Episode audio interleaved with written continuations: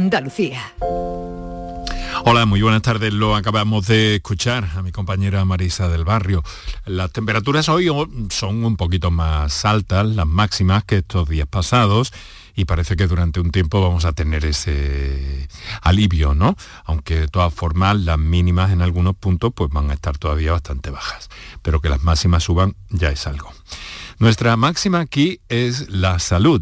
En torno a la salud y la prevención nos asomamos a la ventana de la radio pública de Andalucía cada tarde para hablarte de salud y de cómo prevenir las enfermedades y de ilustrarnos gracias a la competencia y el conocimiento de nuestros invitados y especialistas en diversas materias. Hoy te proponemos algo muy especial. ¿Quién no ha tomado alguna vez un suplemento o complemento vitamínico, nutricional o alimenticio?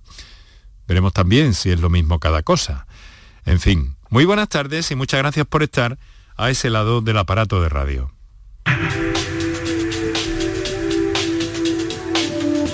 Canal Sur Radio te cuida. Por tu salud. Por tu salud con Enrique Jesús Moreno.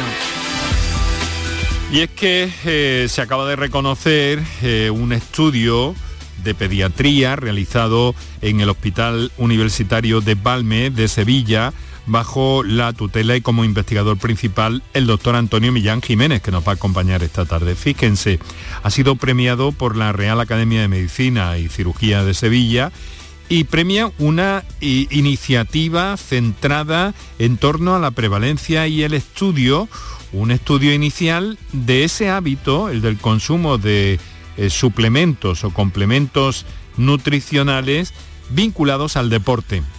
Bien, eh, como resultado podemos hablar de algo un poquito especial, que hay una alta prevalencia del consumo de estos productos en adolescentes y con la gravedad de que hay un alto porcentaje de los mismos que desconoce sus indicaciones, composición y dosis correcta. Además que la mayoría de los casos han sido recomendados por familiares o amigos. En eso vamos a entrar en un instante con nuestro invitado que nos aguarda ya. Mientras tanto, eh, anotarte algunas eh, cuestiones que tienen que ver con, eh, con la salud en general y con la información y de actualidad del día. Datos del COVID que se han publicado hoy martes y que nos hablan de 610 contagios desde el pasado martes han fallecido en una semana 38 personas por COVID, la tasa baja 22 puntos en 7 días, se sitúa en 35 casos por 100.000 y hay, eso sí, 177 personas hospitalizadas, de ellas 16 están en nuestras unidades de cuidados intensivos. Y un dato que se aporta también desde el primer contagio que se produjo en España, pues 1.600.000 andaluces han pasado por el COVID en nuestra tierra, en Andalucía. Por otra parte, eh, la Organización Mundial de la Salud mantiene la alerta sanitaria tres años después del primer aviso al mundo, tras 670 eh, millones de casos y casi 7 millones de personas fallecidas en el planeta. El COVID continúa causando estragos en el mundo, aunque la OMS ve cerca el fin de esta pandemia. Por cierto, además un apunte en Andalucía, sabéis, y en todo el país, sabéis que en unos días las mascarillas van a dejar de ser obligatorias en el transporte público, aunque epidemiólogos insisten en recordar que siguen siendo útiles. Todo apunta, no obstante, a que en 2023 puede ser el año del fin de esta pandemia, al menos tal y como lamentablemente la hemos venido conociendo. Por su parte, la consejera de Salud y Consumo aquí en nuestra tierra, Catalina García, sigue pidiendo eh, sensatez y prudencia a los andaluces para que usen la mascarilla en espacios cerrados, no únicamente frente al COVID, sino también a otros virus y gérmenes respiratorios que están estos días en el ambiente. Para contactar con nosotros puedes hacerlo llamando al 95 50 56 202 y al 95 50 56 222 o enviarnos una nota de voz por WhatsApp al 616-135-135. Por tu salud en Canal Sur Radio.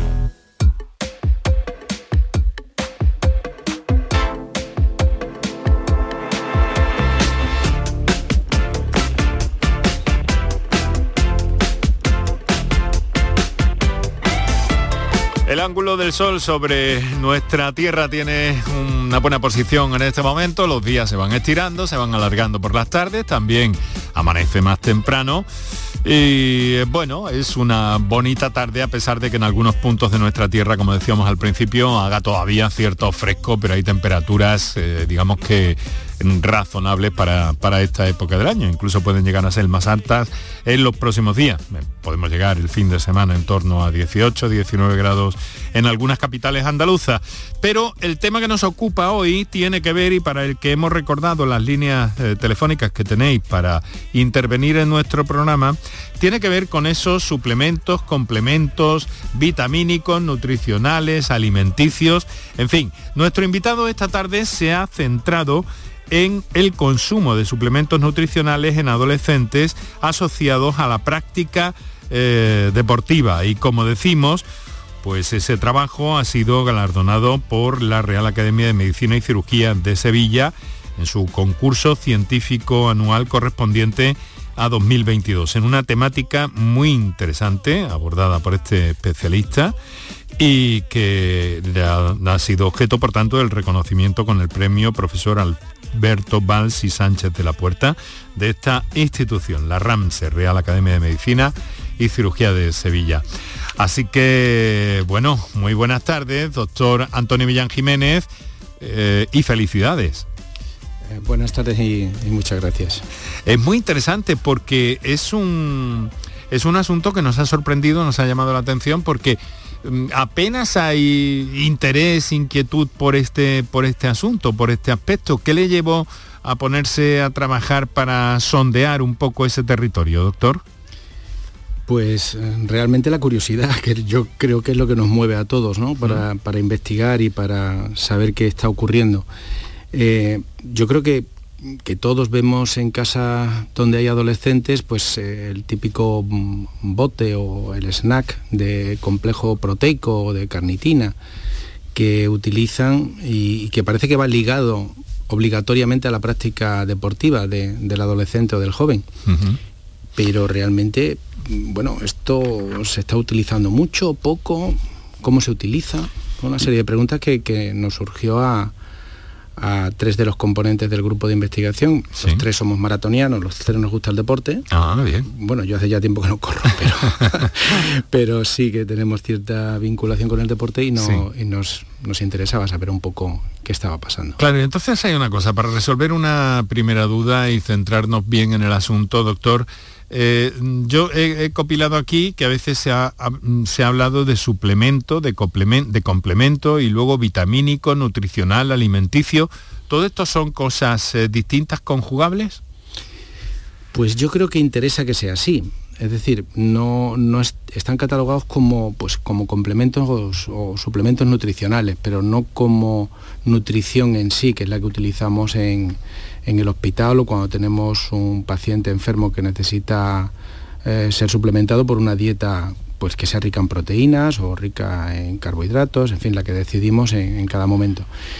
Por lo tanto, es un, es un aspecto comercial eh, que les ayuda a, bueno, pues a una venta con quizás menos control. Yo tampoco quiero quiero ser muy, muy rígido en esto, ¿no? Pero, pero hay un dato que a lo mejor sí ilustra eso. Eh, este mercado mueve a nivel mundial 100 billones de dólares americanos. 100, billones. Es decir, realmente estamos ante una, unos productos que se venden con muchísima facilidad, que tienen una, pues, un marketing muy bien elaborado y que son accesibles y sobre los que no se ejerce ningún control, entre comillas, pues por parte de médico, nutricionista, especialista en el deporte con, con su formación correspondiente. Y eso pues, pues realmente viene a responder un poco a esa pregunta que, me ha hecho, ¿no? Es un conglomerado. interesa, interesa que haya ese mm, esa a ver, cómo diría, ese charco de, ideas, suplementos, complementos, vitamínicos, nutricionales, alimenticios, para que haya ahí una especie de batiburrillo, ¿no? Un cajón desastre de todo. Pero dígame, entonces, estos suplementos, eh, claro, si no están regulados, he de pensar que no son medicamentos. No, no lo son. ni lo son, ni tienen la regulación ni los controles que cualquier otro medicamento eh, lleva y que para salir al mercado pues necesita que la EMEA, la, Agencia Europea del Medicamento, pues los apruebe, eh, por ejemplo, los que han estado más cuestionados aquí en Andalucía, todos estos relacionados con la subasta, todos aquellos que son fármacos que, no son de marca, pues todos ellos estaban aprobados por la EMEA, o sea, incluso estos que, tanto se han cuestionado. Estos, estos productos, como digo, no tienen, no tienen ese marchamo. Es, eh, eh, es, curioso porque sin embargo sí que tienen eh, una complejidad tanto en su elaboración como en el contenido que tienen. ¿no? Ha citado antes, no sé si ha sido el aminoácido de carnitina, que es uno de los más, mm, de los más frecuentes. Sí. y que esto está presente en buena parte de ellos, ¿no? Dice que es lo más frecuente, ¿no? Sí, los complementos, a ver, hay, hay hay varios grupos. ¿no? Grupos, lo que llamamos suplementos relacionados con la práctica deportiva, son aquellos que tienen una, relación directa para mejorar el rendimiento o mejorar la masa muscular o alcanzarla más rápidamente. Y ahí están los complementos que llevan proteínas, sobre todo proteínas de suero lácteo, eh, whey, que se llaman así, lo verá en todos los botes, la carnitina, que, que es una es una proteína solo de tres aminoácidos, muy pequeñita, pero es por así decirlo el combustible que quema el músculo de forma rápida y que está diseñado para, deportes explosivos, es decir, una persona que hace un sprint o los futbolistas que tienen que hacer cadenas eh, de cadenas de, carreras cortas y muy intensas, pues ahí la carnitina tiene su función. Y luego hay otros Sí, dígame, dígame. No, no, luego hay otros que, que son los, los que ellos llaman quemagrasas o algo así, como la cafeína, que lo que hacen es activar el metabolismo para que haya un, pues eso, un catabolismo y una destrucción de, grasa y, pérdida de peso. Mm. Doctora, ha dicho ellos llaman, eh, es que no es correcta exactamente esa, esa función o esa definición. Eh, ellos llaman quemagrasa, ¿no? Quemagrasa. Pero realmente, como digo, el marketing hace, ha hecho mucho y, sigue haciéndolo y se venden como productos que no tienen efectos secundarios o que no tienen pues, efectos adversos en un momento determinado. Y es cierto que son bastante seguros y que deportistas profesionales o deportistas que tienen un buen control eh, metabólico por nutricionistas, eh, bien en su federación, bien en, su club deportivo, pues lo usan porque es su profesión y porque les ayuda a un mejor rendimiento. Claro, estamos hablando de un grupo de población además eh, muy sensible, ¿no? En algunas ocasiones incluso eh, doctor, eh, cuando todavía no ha, terminado la fase de, crecimiento, cuando todavía estos chavales no son adultos. Por cierto, digo chavales y, chavalas también, o en qué medida? Sí, sí. sí. Bueno, es, eh, es, prácticamente el 50% del consumo. El consumo es un, poco mayor en, la muestra que nosotros hemos analizado, un 26% frente a un 20%. la diferencia entre chicos y chicas en el consumo. Pero es muy, muy pareja y realmente hay una clave eh, por la cual creemos que, los chicos y las chicas lo consumen con tanta frecuencia, pues con un 24% de los encuestados reconocen consumir uno y algunos varios. ¿Pero por qué? Pues porque en la adolescencia estamos todos un poco perdidos, ¿no? no sabemos a dónde vamos a llegar, cuándo ni cómo ni todo el mundo alcanza el desarrollo físico o mm, madurativo eh, a la misma edad cronológica, que es un error que cometemos. Juzgamos a la gente por la edad cronológica, pero hay chicos y chicas que a los 12 años son muy maduros y otros que a los 15 o 16 pues todavía son más aniñados, ¿no? Y les entran las prisas por, por conseguir la masa muscular que el compañero tiene o la compañera o el físico y eso hace que que estos productos se vendan bien y los consuman rápido para intentar conseguir pronto ese resultado. ¿Y estamos hablando de un deporte eh, tradicional o estamos eh, hablando de, eh, no sé, de atletismo, de fútbol, de baloncesto, de un deporte convencional? ¿O estamos hablando, está más cerca esto del ámbito de la forma física o del aspecto estético de, de estos jóvenes, doctor?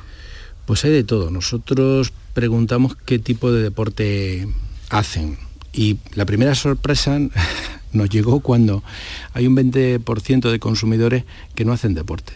Es decir, lo toman porque creen que, estos productos le van a mejorar la silueta, la forma física o les van a ayudar a conseguir un, pues, un mejor aspecto en general, ¿no? Un 20% y el resto pues se divide en gente que hace deporte al aire libre, que va al gimnasio o que hace deporte en casa porque desde la COVID y el confinamiento pues casi todos han montado un mini gimnasio en casa, quien no tiene unas pesas o algo. O sea que hay un consumo, digamos que hasta cierto punto independiente, ¿no? Porque luego mm. supongo que en los clubes, en las federaciones, incluso infantiles, juveniles, estos asuntos, quiero pensar que están un poco más controlados. Sí, yo también quiero pensarlo, es algo que no hemos investigado y, en una segunda fase vamos a trabajar en ello. Vamos a intentar averiguar realmente eh, qué medidas de control, qué consejos se dan, sobre todo en esos clubes que, como usted bien dice, están federados y que por lo tanto hay que exigirles un mejor control y una mayor calidad eh, en lo que ofrecen a los chavales que, allí están. Eh, es algo que, como digo, ha sido la punta del iceberg lo que, lo que hemos descubierto, un consumo demasiado elevado, demasiado homogéneo eh, entre chicos y chicas y con alguna respuesta que si eh, avanzamos un poquito en el tema sorprenden aún más. ¿no? Sí, ¿no? Sí. Bueno, le preguntaré por qué le ha llamado más la atención de todo este trabajo que ha desarrollado junto a dos más de sus colegas. Eh, doctor, es eh, especialista en gastroenterología y nutrición en el Hospital de Valme, en pediatría, como hemos dicho y le hemos querido convocar para que nos ilustre sobre todas estas cosas. Dentro de un momento algunos de nuestros oyentes ya se están manifestando. A mí me quedan todavía eh, una larga lista de preguntas que plantearle, doctor, pero vamos a ir entreverando una cosa y otra. Ahora lo que hacemos es recordar a nuestros oyentes qué eh, líneas tienen para intervenir en el programa y unos dos minutos para nuestros anunciantes. Para contactar con nosotros puedes hacerlo llamando al 95 50 56 202 y al 95 50 56 222 o enviarnos una nota de voz por WhatsApp al 616 135 135. Por tu salud en Canal Sur Radio. Toda Andalucía y toda tu radio van contigo, cuando quieras y donde quieras. Porque la app de Canal Sur Radio tiene todas nuestras cadenas, con todos los programas que te gustan, las emisiones en directo y tus podcasts. En casa, en el trabajo, haciendo deporte, de compras, paseando, descárgatela. Tienes todo Canal Sur Radio, Radio Andalucía Información, Canal Fiesta, flamencoradio.com y Canal Sur Radio Música para ti. Toda Andalucía y toda tu radio van contigo. Más Andalucía. Más Canal Sur Radio. Este 2023 escribe tu propia historia con Social Energy. Toma la mejor decisión del año e instala paneles solares de primeras marcas con hasta 25 años de garantía. Ahorra hasta el 90% de tu factura de luz e ilumina tu hogar noche y día con nuestras baterías. Pide tu estudio gratuito y aprovecha las subvenciones disponibles 955 44 11 11 y socialenergy.es. La revolución solar es Social Energy. El resumen de la jornada con la última hora del deporte, la economía y el análisis lo tienes en el Mirador de Andalucía. De lunes a viernes desde las 7 de la tarde con Natalia Barnés. Más Andalucía, más Canal Sur Radio. Enrique Jesús Moreno, por tu salud en Canal Sur Radio. Para contactar con nosotros puedes hacerlo llamando al 95 50 56 202 y al 95 50 56 222 o enviarnos una nota de voz por WhatsApp al 616 135 135 por tu salud en Canal Sur Radio.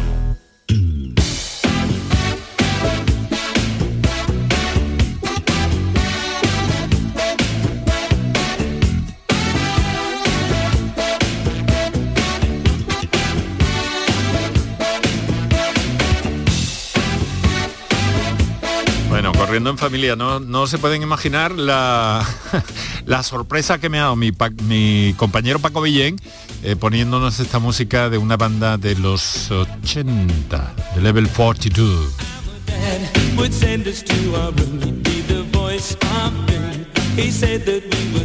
Estamos hablando de práctica deportiva de alguna forma, pero eh, apoyada, eh, aunque no siempre, relacionada con la práctica deportiva por esos complementos, suplementos vitamínicos, nutricionales, alimenticios, proteicos, que eh, pueden tener sus consecuencias. Hemos dicho, doctor, que no son medicamentos, pero que al mismo tiempo eh, son productos que tampoco eh, conviene tomarlos a la ligera, ¿no? Pues no, ya le digo que tienen un margen de seguridad muy amplio porque obviamente si tuvieran unos efectos perjudiciales inmediatos o con una frecuencia determinada, pues se, retirarían del mercado. Entonces, ellos basan eh, el marketing también en, la seguridad, ¿no? El, hecho de que no se describen efectos secundarios eh, durante la ingesta. No sabemos a largo plazo qué pasará, pero realmente si algo nos preocupa es que no sabemos qué cantidad de proteínas, por ejemplo, está suplementando un adolescente en su dieta habitual. Claro. Y eh, para nosotros, para los pediatras, es muy importante que, un chico o un adolescente que debe de consumir de 0,8 a 0,9 gramos de, proteína por kilo de peso, pues con estos suplementos. Pues alcance una cifra mayor. Mayor. Es cierto que, los deportistas de élite pues necesitan el doble, mm, pero, pero un chico adolescente a lo mejor no. Mm. Bueno, hay una cosa que no hemos dicho, que la edad media de los participantes en este trabajo ha sido de 14 años, con lo cual Estamos hablando de edades eh, muy, muy, muy singulares y con las que hay que andarse con cuidado. Pero me ha dicho, me acaba de decir algo, doctor, también, mm, claro, muy interesante, ¿no? Pero tradúzcame esto que me ha dicho en cuanto a las proteínas a ingesta. Me ha dicho, un chaval eh, puede consumir eh, esto y lo otro, ¿no? Sí. pero ¿hasta qué punto? ¿A qué equivaldría eso? A ver, nosotros cuando hablamos de nutrición equilibrada y los que nos dedicamos a eso, pues, pues lo hacemos todos los días en la consulta. Es decir, cuando yo le explico a una madre que, una dieta equilibrada debe tener un 50% de hidratos de carbono complejos, complejos, es decir, no azúcares refinados, no procesados, etcétera, etcétera, que debe tener pues unos 5 gramos de, fibra al menos mm. y que debe de tener un 12 a un 14% de proteínas y el resto en grasa, eso es una dieta equilibrada. ¿Y eso cómo se traduce? Pues se traduce, para esa edad, ¿verdad? Claro, no, no, ese, quesito de distribución es, mm. es, puede valer para, para todo el mundo. ¿no? Pero en la adolescencia que hay un crecimiento rápido óseo necesito más, aporte de calcio, por ejemplo, y el adolescente debe consumir más productos lácteos de calidad, por ejemplo, el yogur. El yogur tiene una cantidad de calcio ligeramente superior a la de la leche. Mm. Pero la leche y el calcio o el queso, eh, perdón, leche, yogur y queso son fundamentales en la adolescencia. Eh, el aporte de carnes y el aporte de proteínas en formato legumbres, pues cada vez tendemos más a ella. ¿Y qué cantidad debe tomar? Pues aquí hay un error que, que, a veces no explicamos bien. Cuando yo digo que debe tomar de 0,8 a 0,9 eh, gramos de, proteínas por kilo de peso, tenemos que tener en cuenta que una carne de calidad, una carne magra, que lleva también grasa, lleva fibra, etcétera, contiene aproximadamente entre 18 y 21 gramos de proteína. Es decir, un filete de 100 gramos de pollo de calidad solo aporta o aporta 20 gramos de proteína. Un huevo aporta entre 6 y 8 gramos, dependiendo del tamaño. El pescado es similar a la carne, unos 18 eh, gramos de proteína. Pero ¿por qué adelgazamos cuando tomamos pescado y no carne? Pues porque tiene mucha menos grasa, menos, aporte calórico en definitiva. Entonces, claro, cuando dicen, no es que un deportista de élite debe consumir mm, casi el doble, 1,8 gramos de proteína por kilo de peso al día. Y cuando eso lo leen, y lo leen en, diferentes medios que, hoy en día, pues que si youtuber, que si no sé qué, que si, en fin, una serie de, lugares eh, que... Entramos en el problema mm, clave, ¿no? Claro, entonces ellos asumen que eso también es válido para, ellos, y no lo es, mm. no lo es. Bueno, está de lo más interesante y queremos agradecer su presencia y su sensibilidad ante este tema que ojalá, ojalá siga creciendo. Ya tenemos muchas más cosas que hablar, pero vamos a escuchar a los oyentes que nos llaman o nos dirigen mensajes al 616-135-135. tenemos una llamada eh, en directo, abierta ahora, no la vamos a hacer esperar, así que voy a saludar a Antonio Jesús que nos telefonea desde Sevilla. Antonio Jesús, buenas tardes.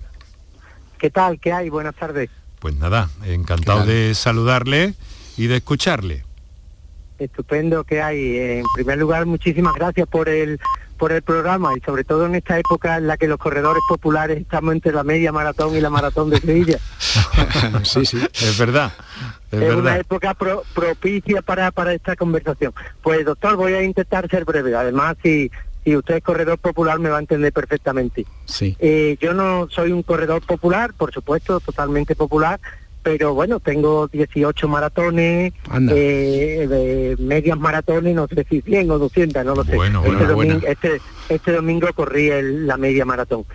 Además tengo el pequeño lujo de haber bajado de tres horas en nueve ocasiones, que no es, no es ninguna broma. Y, y, mi, y mi pregunta es muy simple. Jamás he tomado geles, ni azúcares, ni nada.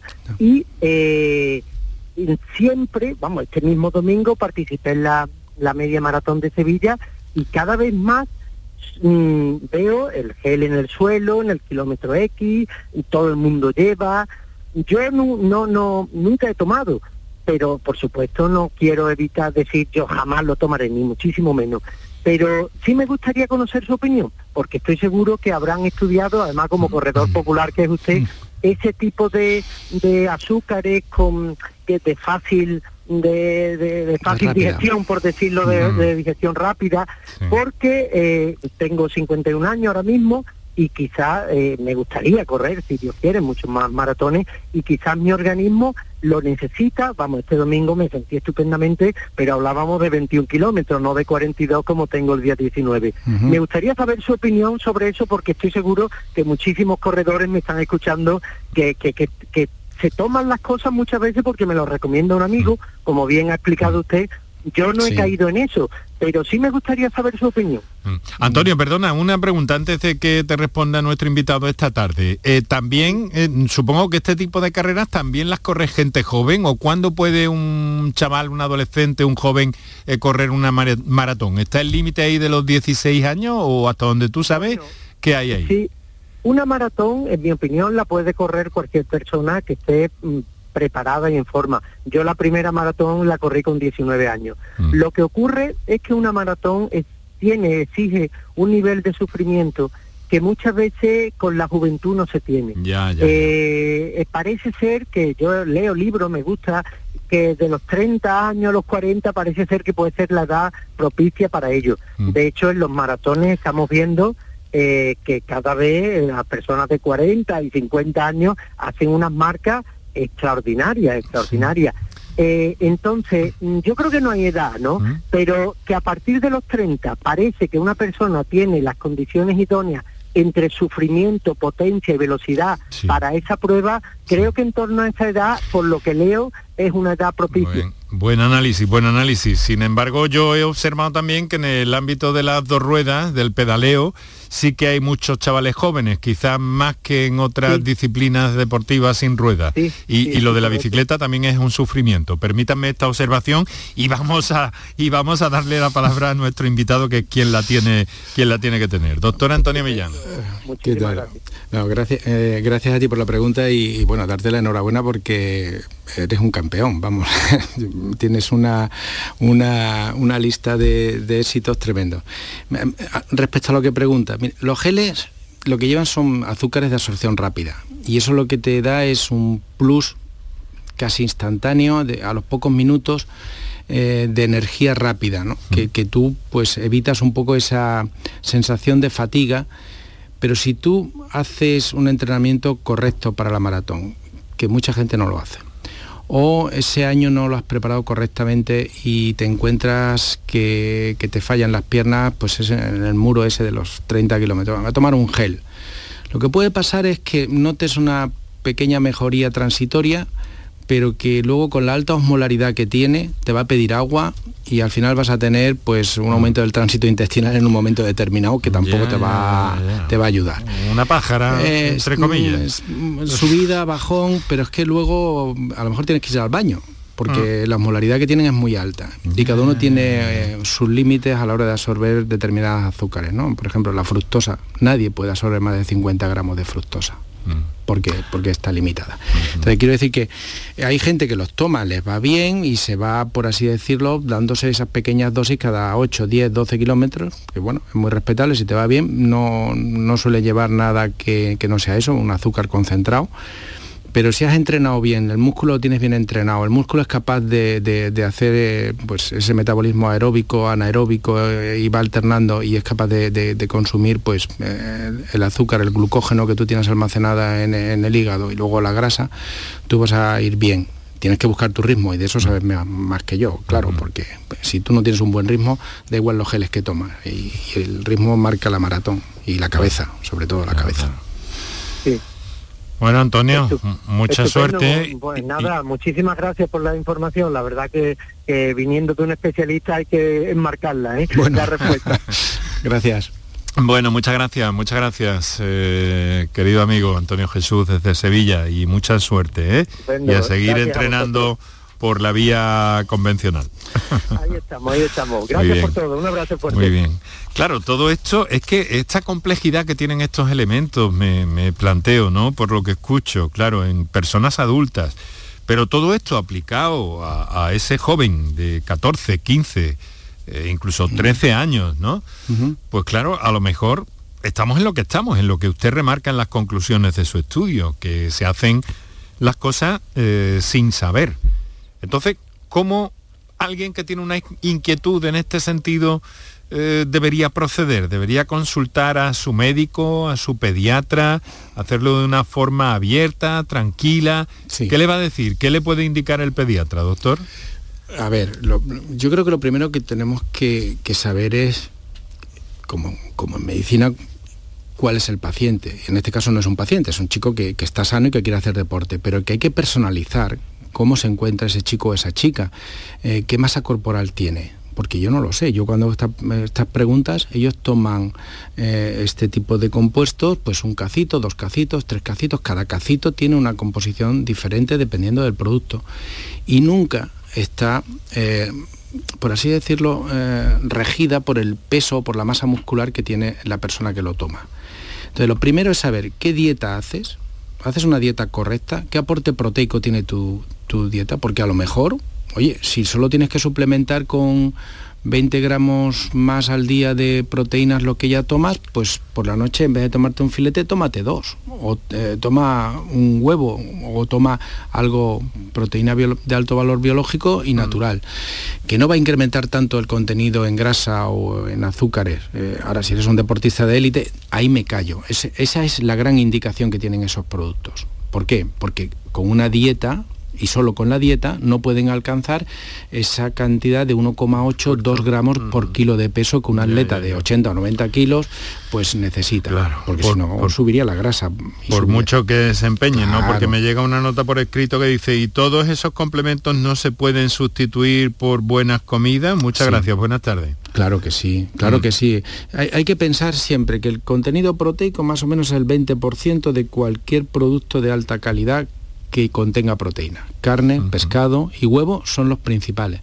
Pero cada día recomendamos más las legumbres. No podemos olvidar los guisos, la dieta mediterránea. y, los Claro, claro. Y, es verdad que los fines de semana pues hacemos muchas cosas que, requieren tiempo y que no podemos hacer entre semana. Pero cocinar en el fin de semana un buen cocido o unas lentejas o un potaje o, y, y eso son proteínas buenas, verdaderamente buenas, que no van a darte problemas de colesterol, no van a dar problemas cardiovasculares de ningún tipo.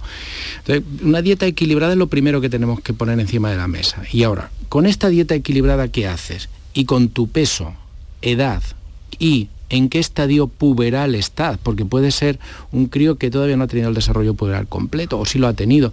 Todos esos factores cualquier mm, nutricionista que son especialistas en esto, o cualquier médico que se dedique eh, o tenga inquietud por la nutrición va a saber calcular qué cantidad de proteínas está consumiendo y en cuánto debería suplementar, en función del deporte que hagas también, claro, porque no es lo mismo hacer bicicleta a los fines de semana que todos los días hacer gimnasio y levantamiento de pesa. Pues claro, que no. Muy bien, qué interesante todo lo que estamos aprendiendo. Hombre, sí es cierto que, que además hay un hay un empuje, lo recuerdo por esto de los geles, que me ha recordado que no tengo ninguna experiencia con geles, ni al, ningún otro tipo de, productos, doctor, pero sí recuerdo que, a veces en bicicleta, cuando parecía que ya... Eh, no podías más, eh, te ibas eh, directo a la máquina de la gasolinera a por la Coca-Cola y te daba un mm. empuje nuevo, ¿eh? Sí, claro, lleva cafeína y te, estimula un poquito más, pero si quiere un consejo aquí entre nosotros, y ahora que casi no nos oye nadie, yo cuando planifico una ruta a mitad de camino hay un desayuno con dos tostadas, aceite, café con leche y zumo de naranja. Y vuelvo, vuelvo peor, pero, desde luego no, no muero en el intento. Claro, no, además es interesante. Yo también veo esa escena muy frecuentemente cerca de casa. Em, vamos a ver, tenemos, ¿a qué tenemos por aquí? Mm, bueno, vamos a ver si ponemos esto un poco en orden, pero es uno de los primeros mensajes que nos entró, en este caso por escrito. Eh, me da la impresión de que un padre eh, o madre preocupado. ¿Podría decirnos, doctor, el nombre de esas sustancias más comunes y perjudiciales en los productos que cualquier joven puede adquirir con facilidad? Bueno, no sé yo cómo... Mm. A ver, es, complicado responder a esa pregunta. marcas hay muchísimas. Nosotros hemos analizado las siete más consumidas o que, más salida tenían en, Amazon o en tiendas que, entrevistamos.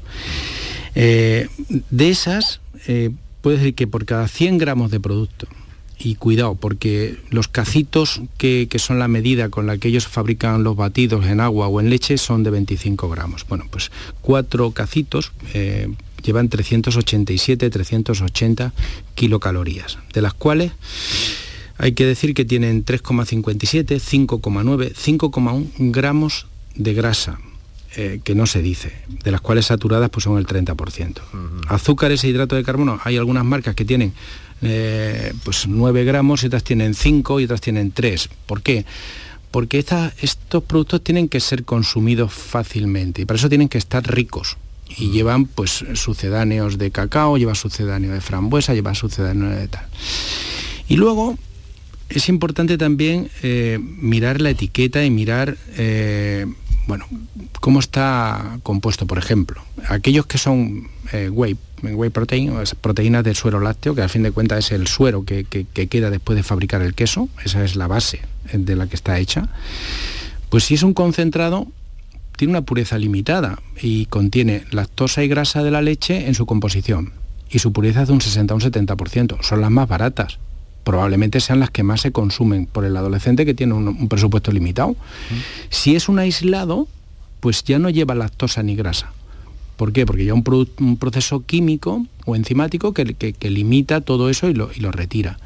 Y luego están los hidrolizados, que es romper la proteína para que se absorba mucho mejor o más rápidamente. Es decir, y solo hablando de, un, producto, que son las proteínas de suero lácteo o whey protein. Y luego hay otros que lo venden diciendo, no, es que además nosotros le ponemos aminoácidos ramificados o enriquecida con aminoácidos y no dicen nada más. Mm. Las proteínas ya son aminoácidos, entonces los ramificados parece que tienen una mejor absorción y parece que, son una...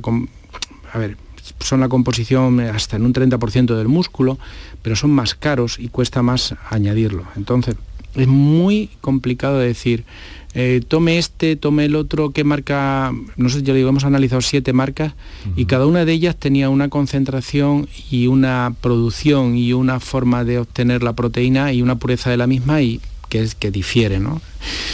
Pero yo digo, la base es decir si realmente lo necesitas y me hay un documento muy interesante que cualquiera puede, puede leer que es eh, del comité el comité mm, olímpico que dice que el atleta joven no debería ser animado a suplementarse en ningún momento y que deben de evitar la influencia pues, de, pues de, la presión para, conseguir rápidamente un, estado de forma óptimo para conseguir unas marcas, etcétera, etcétera, etcétera. Todo eso lo dice el, consenso del Comité Olímpico. La Asociación Española de Pediatría lo que dice es que un, un adolescente lo que tiene que hacer es una dieta equilibrada en la que la composición permita pues obtener esa, ese, quesito del 12-13% de proteínas, 50% de, carbohidratos, etc. Pero no apoya en ningún documento oficial o científico el, uso de este tipo de, suplementos, y mucho menos que esté regulado por el propio joven. O sea, a nadie se le ocurre mm, decir que el móvil es, es una basura. El móvil funciona y nos ayuda a todos. Pero el mal uso que se hace, por ejemplo, podemos hablar dos días sobre el mal uso del móvil en adolescentes y todas las consecuencias que trae. Sí, mucho se habla, y mucho del móvil y poco de esto que estamos hablando, que es, claro, pues, pues es, tan trascendental, tal y como nos está explicando magníficamente. Por cierto, que algunos oyentes nos, nos llaman para que para que en algunos casos nos, nos dicen incluso que están embobados escuchándole. Doctor, por lo interesante de lo que nos está diciendo, transcribo directamente los, los sentimientos de, de los oyentes. Mire, eh, a ver, ha mencionado una cosa, ¿no? Mm, Internet. Sí. En concreto ha dicho Amazon. Sí. ¿Esa es la vía más frecuente de acercamiento de los chavales a este tipo de productos? Ah, a ver, pues mire, no es tanto. Eh, eh, el, tenemos que ser un tercio de los chavales no contestaron a esa pregunta. No querían decir dónde conseguían el producto. Y era una pregunta, la encuesta era anónima, la encuesta está aprobada por el Comité de Ética de la Investigación del Hospital de Valme, con lo cual eh, cumple todos los requisitos en cuanto a privacidad, etcétera, etcétera, etcétera. Pero aún así, un tercio no lo dice, porque tiene miedo a, a decir cuál es su fuente. Y yo no sé ese tercio que no contesta dónde lo adquiere o quién se lo pasa o quién se lo proporciona, mm. o si es por un canal mm, que no, tiene una licencia de apertura, etcétera. Pero el 70% lo compra en tiendas. El 70% sí, sí, sí, en tiendas. y hay, cada día hay más tiendas de estas pequeñitas que, bueno, pues eh, te venden eh, este tipo de productos que, como digo, no tienen ningún tipo de control mm. previo a su fabricación. Y, bueno, pues luego por internet, sí, en internet nos recuerdo si hay un 20 o un 10% que lo consume, que lo trae de, de bueno, pues, pues de la de Amazon o de cualquier otro sitio. Sí, vemos que puede haber ahí algún algún mercadeo de alguna forma sí, se parece se parece visualizar, ¿no? Por lo que nos está contando, doctor. Mm. Si es que ah, en cualquier gimnasio, en cualquier sitio que, entres donde haya actividad deportiva relacionada con los jóvenes, hay propaganda, hay muestrario y hay precios. Y, quien aconseja todo aquello y pues ya digo que yo creo que lo más importante es decir a ver chaval tú quieres dedicarte pues no lo sé al baloncesto o, que, o, hace, o estás en un equipo de fútbol y que, o, te sientes mal con tu cuerpo porque quieres ganar masa y tal bueno pues vamos a ir primero a tu pediatra que vea cómo estás si realmente lo necesitas o no que diga cómo es tu dieta y que nos diga en qué podemos ayudarte. Claro. O como digo a un nutricionista que, los hay maravillosos eh, en todos lados Doctor, enseguida le voy a pedir que se quede unos minutos más si no tiene inconveniente, porque enseguida vamos a hablar eh, también que tenemos a nuestro invitado a la espera. Pero antes, eh, mm, bueno, porque ya sabe que se está hablando mucho de, la falta de medicamentos en algunas ocasiones y demás, y que hay un programa del colegio, bueno, del Consejo General de Colegios de Farmacéuticos, programa que se llama eh, concretamente, a ver dónde lo tengo, Pharma Help Farmagel, ya me ha venido, ya me ha venido a la memoria. Y lo vamos a comentar con el presidente del Colegio de Farmacéuticos de, Sevilla en un instante para ver cómo está el asunto eh, con, con, este, con ese este tema, Sí, con ese tema. Antes vamos a escuchar un WhatsApp, Kiko, el último que vamos a poder escuchar hoy, eh, pero para intentar dar respuesta o conocer la experiencia de alguien que nos ha dejado esa nota de voz. Cuando quieras soy María de Sevilla. Bueno, pues yo quisiera comentar no solo los complejos alimenticios, pero esto no es solo ahora, esto lleva mucho tiempo. Y los quema grasa, porque yo cuando jovencita tenía una amiga que se tomaba los lipograsil, pero con aspirina, para perder, para perder peso y eso te lo vendían así porque así. Ahora es que está todo mucho más controlado mm. y hay cosas que sin receta nada. Pues los complejos alimenticios deben de ser un poco igual, regulado y control. Mm. Porque tenemos la costumbre o nos han educado a automedicarnos y lo mismo que nos automedicamos, pues con estas cosas hacemos lo mismo y está muy mal porque nos podemos provocar lo que no tenemos además no pues, somos ni médicos, ni dietistas. Pero me hago alusión al tema este del Brasil. Mi amiga se lo tomaba como vamos, que daba gusto como aspirina. Buenas tardes.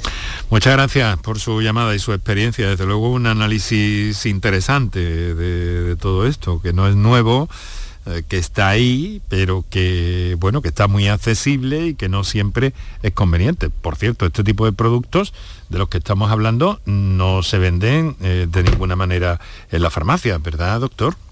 Eh, no. No. Está claro. Bueno, pues ahora vamos a, saber más de, todo eso. Le pido que se quede unos minutos porque no nos abandone estos estos 10 minutillos que nos quedan de programa, ¿vale, doctor? Perfecto, aquí estoy. Muy bien, pues muchísimas gracias. Ahora hacemos dos minutos para nuestro anunciante y enseguida seguimos hablando de, de salud aquí en Canal Sur Radio. Medicina, prevención, calidad de vida. Por tu salud en Canal Sur Radio.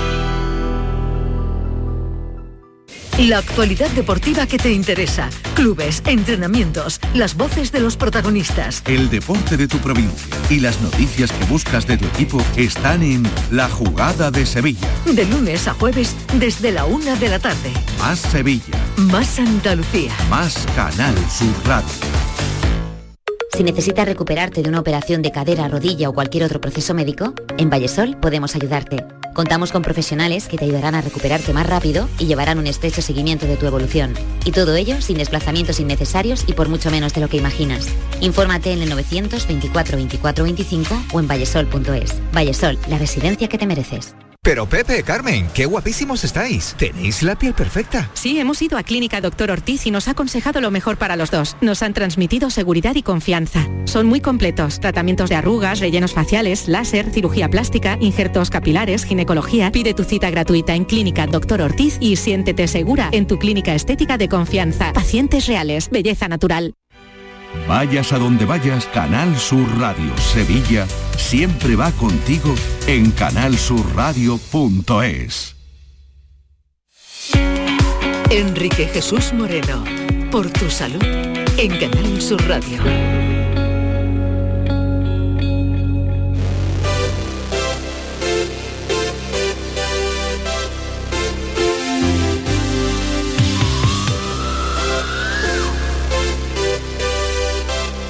Ejercicio, movimiento, qué es necesario para nuestras vidas, eh, qué es necesaria eh, complementar esa actitud con una correcta alimentación y qué importante eh, rodearnos de especialistas como hemos hecho hoy desde el principio del programa con el doctor Antonio Millán Jiménez, pediatra, Hospital de Valme, especialista en gastroenterología y nutrición pediátricas y que acaba de, ser reconocido con ese premio de la Real Academia de Medicina por su trabajo sobre los suplementos, sobre el consumo de los suplementos nutricionales en adolescentes asociados a la práctica deportiva.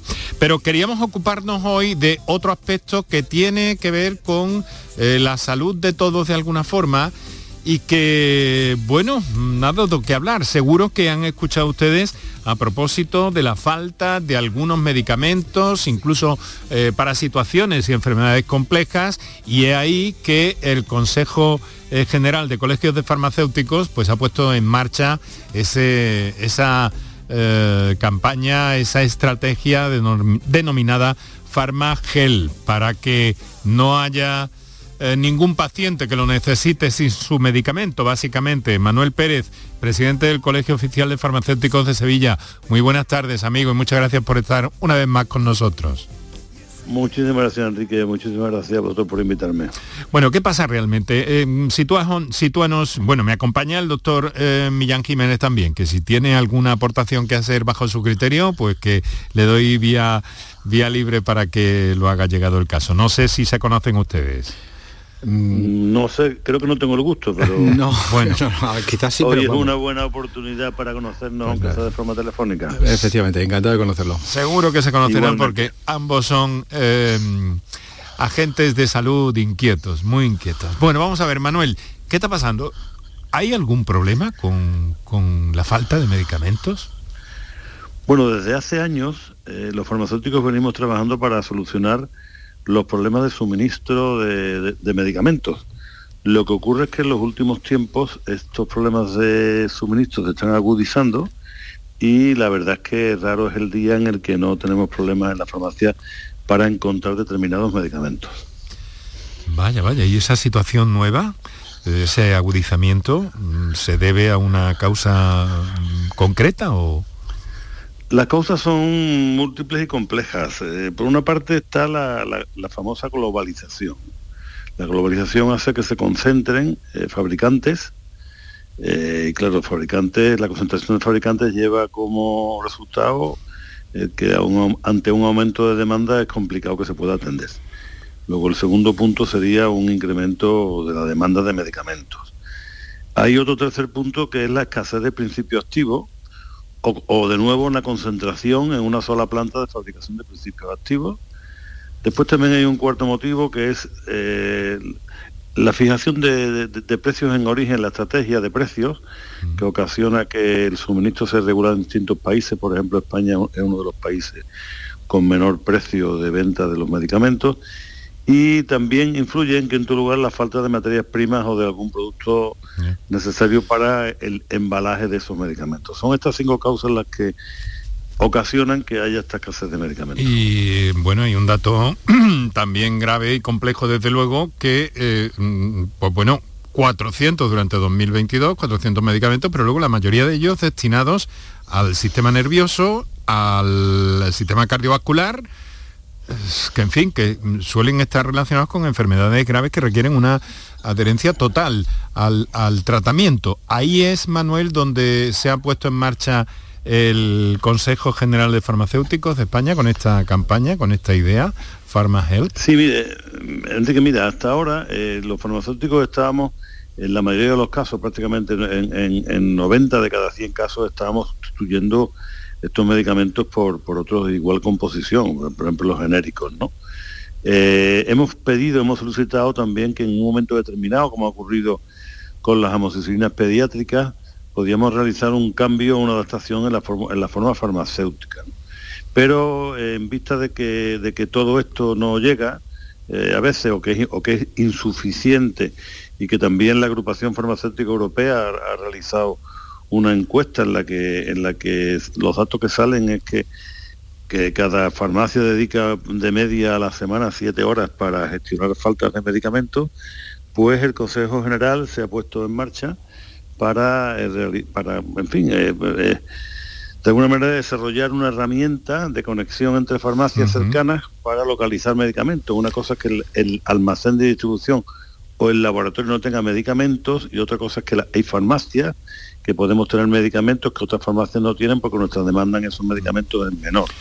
Entonces, si yo tengo un medicamento y algún farmacéutico compañero cercano eh, no lo tiene, yo puedo eh, de alguna manera pues hacérselo llegar para que pueda atender a, su, paciente. Claro. Eh, qué interesante. Si ya es complicada la logística farmacéutica, Manuel, esto es un paso más, pero el objetivo, que quede claro, es que cada persona tenga el tratamiento que debe tener, ¿no? Sí, sí, efectivamente. Durante el, había un periodo en el que en Andalucía estuvieron vigentes las subastas, en el que se producían muchas faltas de medicamentos porque teníamos los, los, medicamentos nos, venían de unos determinados laboratorios concretos que la Junta de Andalucía indicaba en su momento. Eh, nuestro colegio puso en marcha lo que finalmente ha terminado siendo a nivel nacional el centro de información sobre suministro de medicamentos, de tal manera que lo que hacemos las farmacias es que diariamente comunicamos estos, estos ausencias de suministro, por no llamarle desabastecimiento, esta ausencia de suministro a la autoridad sanitaria, de tal manera que permita, como digo, esas sustituciones, que permita esas medidas que la farmacia está llevando a cabo para hacer llegar el medicamento al paciente que es nuestro objetivo. Bueno, pues eh, menudo objetivo en estos tiempos, pero el compromiso eh, claro eh, de los farmacéuticos españoles a través del Consejo de Colegios y muchas gracias por estar con nosotros, Manolo, que, que es un placer siempre escucharte y saludarte y que estés aquí en el programa todavía más, presidente del Colegio de Farmacéuticos de Sevilla. Un saludo y muchas gracias. Muchas gracias, Enrique. El placer ha sido mío. Un fuerte abrazo. Doctor, doctor eh, Millán, Antonio Millán Jiménez, pediatra. Muchas gracias por ilustrarnos sobre todo esto. Ha sido muy interesante, créame. Y ha creado también en nuestros oyentes pues una sensibilidad también más clara a propósito de este problema. Los complementos proteínicos, alimenticios, nutricionales. Creo que volveremos algún día sobre el tema. Muchísimas gracias, doctor. Gracias por invitarme y por, compartir esta información. Un fuerte abrazo. Nuestro agradecimiento hoy a Toño González de Comunicación del Hospital Universitario de Valme, aquí en la radio, Canterla, Martínez, Villén y Moreno. Ahora se quedan con las noticias y mañana hablamos de cuidados muy especiales, de cuidados a enfermos muy especiales. Se lo contaré por la mañana, en el avance que hacemos de los contenidos de cada día. Hasta luego.